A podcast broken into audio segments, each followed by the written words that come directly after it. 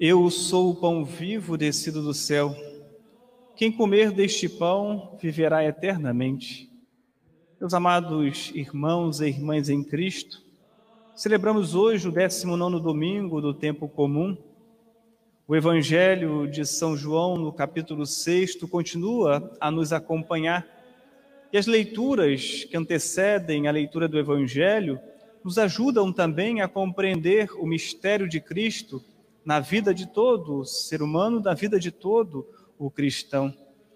A primeira leitura, Elias ele aparece como um homem vencido pelo medo e pela angústia, um homem marcado pela decepção e pelo desânimo, que experimentou por não conseguir mudar o coração do seu povo e por isso ele quase desiste de lutar.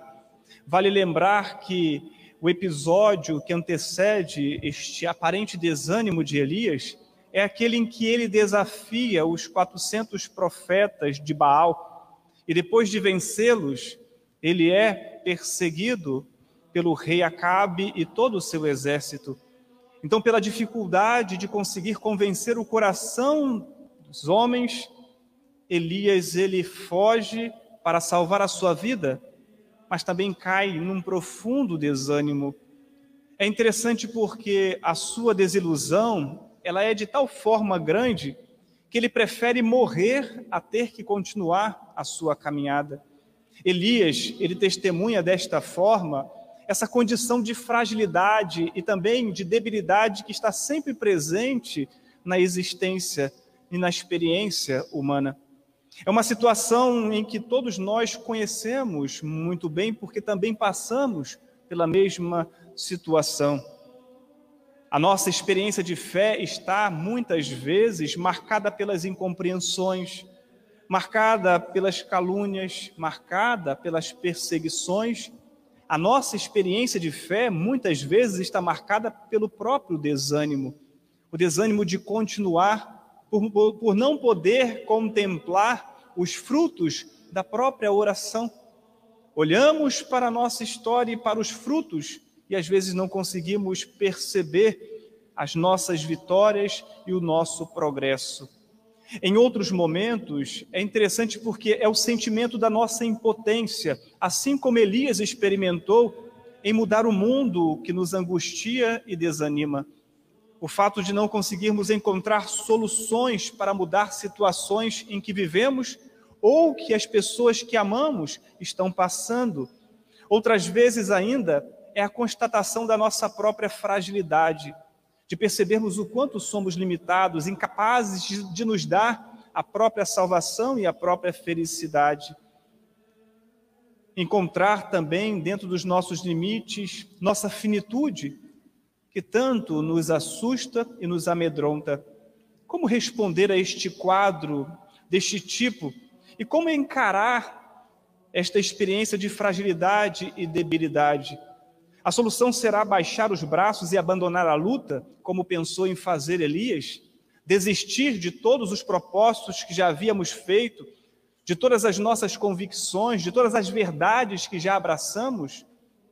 Seria talvez duvidarmos de que somos capazes de continuar? Quem pode nos ajudar a enfrentar este drama da desilusão e também da decepção? É interessante porque o próprio texto bíblico da primeira leitura nos garante que Deus ele não abandona aqueles a quem chama dar testemunho profético. Por mais que Elias se sentisse abandonado, triste, desanimado, Deus jamais o abandonou, pelo contrário, são nos momentos mais tristes, são nos momentos mais difíceis que Deus ele se faz mais presente. O problema é que aquele que vive a situação de dificuldade não consegue perceber a presença de Deus. Por isso, no pão cozido sobre as pedras quentes e na bilha de água com que Deus retempera as forças de Elias, como nos disse o autor sagrado, manifesta-se este Deus da bondade, este Deus do amor, que providencia o alimento necessário para que o profeta recupere as suas forças. Este Deus cheio de solicitude para com os seus filhos, que anima Os seus profetas eles dá a força para testemunhar, mesmo nos momentos de dificuldade e desânimo. É Deus a força daquele que luta e vive a sua fé. Por isso que quando tudo parece cair à nossa volta e quando a nossa missão parece condenada ao fracasso, é em Deus que temos de confiar. É nele que temos que colocar nossa segurança e a nossa esperança. Celebraremos durante esta semana, a Semana Nacional da Família. Quantas vezes achamos que a nossa família também está fadada ao fracasso? Tristezas, desânimos, traições, falta de diálogo, falta de amor. São exatamente nessas situações que Deus ele se manifesta e pede de nós a confiança filial.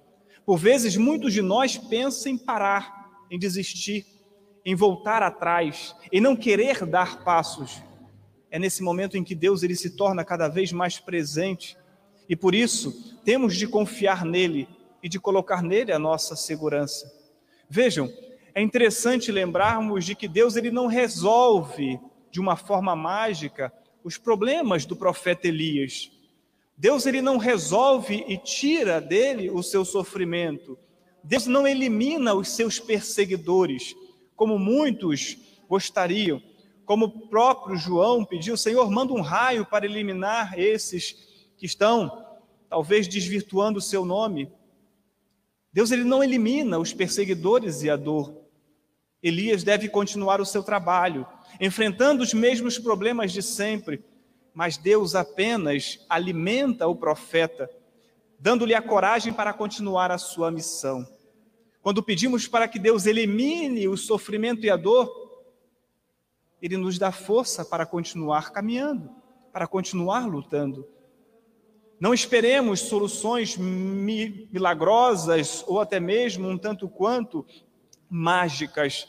Não é assim que Deus ele age. Deus ele age acima de tudo no coração dos seus filhos, animando-os na caminhada.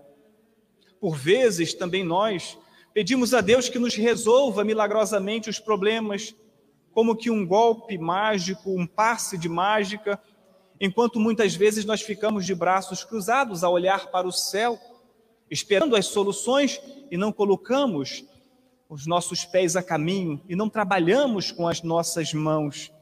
Deus ele não faz o nosso trabalho. Deus ele não se coloca e não nos substitui, ele não ocupa o nosso lugar. Aquilo que é próprio do ser humano, do cristão fazer, Deus ele não vai suprir, ele não vai tomar. Ele vai deixar que façamos. Ele vai nos alimentar, ele vai nos sustentar, ele vai nos fortalecer para que continuemos o nosso caminho.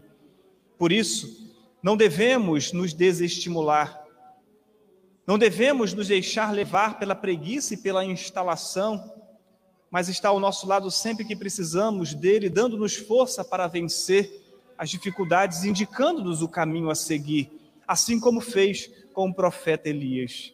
Ele não elimina o problema, ele não elimina os perseguidores, ele apenas alimenta o seu discípulo para que ele possa responder. O evangelho de hoje, que nos é proposto, nos convida mais uma vez a acolher Jesus como pão de Deus que desceu do céu para dar vida aos homens. Continuamos a ouvir o capítulo 6 de São João. E para nós, seguidores de Jesus, esta afirmação não é uma afirmação um tanto quanto de circunstância, mas é, acima de tudo, um fato que condiciona a nossa existência, que molda o nosso coração, as nossas opções, que muda todo o nosso caminho. Abraçar este pão da vida para nós significa mudar completamente o nosso modo de pensar e o nosso modo de agir. Por isso, Jesus, com a sua vida, com as suas palavras, com os seus gestos, com o seu amor, com a sua proposta, veio nos dizer como chegar à vida verdadeira e definitiva. É nele e somente nele. E por isso ele vai dizer: quem acredita em mim tem a vida eterna. E por isso, acreditar neste sentido não é aceitar que ele existiu, porque muitas pessoas aceitam. Não é somente conhecer a sua doutrina, porque muitas pessoas também conhecem. Não é somente elaborar altas considerações teológicas a propósito da sua mensagem, porque isso qualquer intelectual pode fazer. Acreditar no sentido que a palavra hoje nos traz é aderir, é assumir de fato a essa vida que Jesus ele nos propôs, viver como ela na escuta constante dos projetos do Pai, estar atento àquilo que ele nos pede, estar atento à sua palavra, aos seus ensinamentos para tentar colocar em prática no dia a dia, no cadinho do sofrimento diário, aquilo que ele tanto testemunhou. É segui-lo no caminho do amor, mesmo que para isso tenhamos que sofrer algumas repreensões, mesmo que para isso tenhamos que passar algumas solidões. É acolher o dom da vida, da entrega aos irmãos, de vivenciar uma vida total de disponibilidade a este Deus. Acolher este pão da vida é fazer da própria vida, como ele fez da sua, uma luta coerente contra tantos vícios que poderíamos elencar o próprio egoísmo, de não olhar somente para si, de pensar no outro, de não querer tirar do outro somente aquilo que ele pode oferecer, numa busca constante de uma satisfação própria Infelizmente, dentro das próprias famílias, nós percebemos isso e vivenciamos isso. Uma comunidade pequena de vida numa casa, aonde nem sempre as pessoas elas pensam uns nos outros, pensam somente em si. Tentar evitar e afastar de nós a exploração do outro, seja ela de, do cunho sexual, seja ela do cunho econômico, seja ela do cunho material, seja ela do cunho da própria pessoa explorar o outro para espoliá-la, como Jesus ele a condenava os falsos pastores que usavam-se dos bens das ovelhas para o bem próprio. Evitarmos e lutarmos contra a injustiça, seja ela de qualquer nível que seja, a injustiça social, a injustiça no trato com o próximo, evitarmos estas pequenas mentiras do dia a dia que vão minando as nossas relações o pai da mentira, nós sabemos quem é, e diante de Deus, quem se alimenta do pão da vida não pode coadunar ou se deixar levar por estas pequenas falsidades que matam a espontaneidade, matam a alegria, que cancelam, acima de tudo, o contato pessoal com o outro. Evitarmos o pecado em todos os seus níveis, ou seja, quem recebe, quem vive do pão da vida, evita tudo aquilo que desfigura a vida dos homens e traz sofrimento ao mundo. Se nós cristãos nos alimentamos também deste mesmo pão, somos chamados a lutar, a lutar para evitar todas essas dificuldades, todos esses erros que desfiguram o nosso coração de cristão. Por isso, no seu discurso, Jesus ele faz a referência ao maná como um alimento que matou a fome física dos israelitas em marcha pelo deserto, mas que não lhes deu a vida definitiva. Aquele alimento que matou uma fome física, mas que não transformou os seus corações, não mudou em nada a sua conduta, não lhes transformou e não nos assegurou a liberdade plena e verdadeira. Eles continuavam a sentir fome, eles continuavam a sentir sede, eles continuavam insaciáveis porque somente o pão que Jesus oferece sacia verdadeiramente a fonte de vida verdadeira. E ele vai dizer: Eu sou o pão da vida. Por isso, receber Jesus, estar ao lado dele, significa preencher o vazio profundo do nosso coração, que nada nem ninguém será capaz de preencher. Por isso, precisamos aprender a colocar perdão, precisamos aprender a não colocar a nossa esperança e a nossa segurança no pão que não sacia a fome de vida definitiva. E olha que nós sabemos quais são estes pães, porque experimentamos isso todos os dias. As decepções que trazemos, os erros que cometemos. É necessário aprendermos a discernir entre aquilo que é ilusório e aquilo que é eterno. É preciso aprendermos a não nos deixarmos seduzir por falsas propostas de realização e de felicidade. É necessário aprendermos a não nos deixarmos manipular, não nos deixarmos conduzir ao erro. E quem nos ensina a viver assim é a segunda leitura, São Paulo, na carta aos cristãos de Éfeso, na carta aos Efésios. A segunda leitura, na missa, a leitura do Novo Testamento, ela traz a prática cristã. O Antigo Testamento traz a promessa, o Evangelho, a realização em Cristo. A segunda leitura, as cartas de São Paulo e as cartas católicas, trazem a aplicabilidade. Como que os cristãos, depois que Cristo ressuscitou, como que eles colocaram em prática a palavra proclamada? E São Paulo vai dizer e nos apresentar no, na, sua, na sua carta, como a segunda leitura, ele vai fazer uma exortação aos batizados para que vivam de forma coerente com o seu batismo e com o seu compromisso com Cristo. São Paulo, ele lembra que pelo batismo nós passamos a ser morada do Espírito Santo e recebemos através do batismo um sinal, um selo que prova a nossa pertença a Deus recebemos aquilo que nós chamamos de uma marca indelével. Batizados em Cristo, trazemos esta marca e por esta marca seremos reconhecidos na eternidade. Por isso o apóstolo, ele usa esta imagem para explicar a condição de cada batizado. Esta identificação, entretanto, não está gravada a fogo, mas passa a ser impressa por esse Espírito Santo para mostrar a pertença a Deus. Por isso, nós podemos dizer que somos capazes de vencer as nossas más inclinações, de deixarmos os nossos vícios, de nos tornarmos pessoas virtuosas e pessoas boas e santas. Porque quem nos move, quem nos impulsiona, é a graça do Espírito Santo, é Deus mesmo quem nos move a buscá-lo, a estreitarmos esses laços de amizade.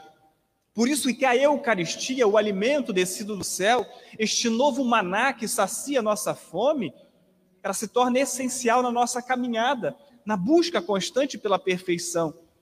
Por isso, como filhos de Deus, nós devemos lutar para evitar os vícios e praticar as virtudes, como homens novos, como mulheres novas. Implica, na visão de São Paulo, assumir uma nova atitude de comportamento eliminando as irritações, eliminando, eliminando os rancores, eliminando esse disse-me-disse, né? Essa fofoca, esse burburinho que por vezes é criado dentro dos nossos lares, é criado dentro dos nossos ambientes de trabalho, é criado dentro das nossas igrejas, é criado na nossa própria sociedade, situações que vão minando os nossos relacionamentos.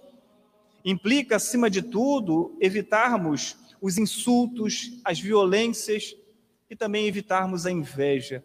Aquele que se aproxima de Cristo, que se alimenta do pão da eternidade, se torna um homem novo. E por isso todas as suas atitudes, elas se tornam também salvíficas. Nós pascalizamos as nossas ações, ou seja, ressuscitamos junto com eles, com ele. Por isso, esses vícios que devem ser eliminados são próprios de um homem velho, de uma mulher velha, e não podem ter espaço na vida de um homem, de uma mulher novo, de um filho de Deus. E por isso, São Paulo frisa como deve ser o comportamento deste homem novo. Olha como São Paulo ele vai dando para nós as diretrizes de como devemos agir. Ele vai dizer: olha, nós precisamos ser cordiais. O cristão novo, ele precisa ser cordial. Ele precisa ser uma pessoa um tanto quanto amável. Ele precisa ser uma pessoa tolerável. Ele precisa aprender a sofrer as afrontas sem perder a sua personalidade e também a sua santidade. A calma e a tranquilidade que ele traz em seu coração. Precisa ser uma pessoa afável. Precisa ser uma pessoa dócil, uma pessoa mansa. Precisa, acima de tudo, transparecer amor e alegria trazer a serenidade na sua fisionomia.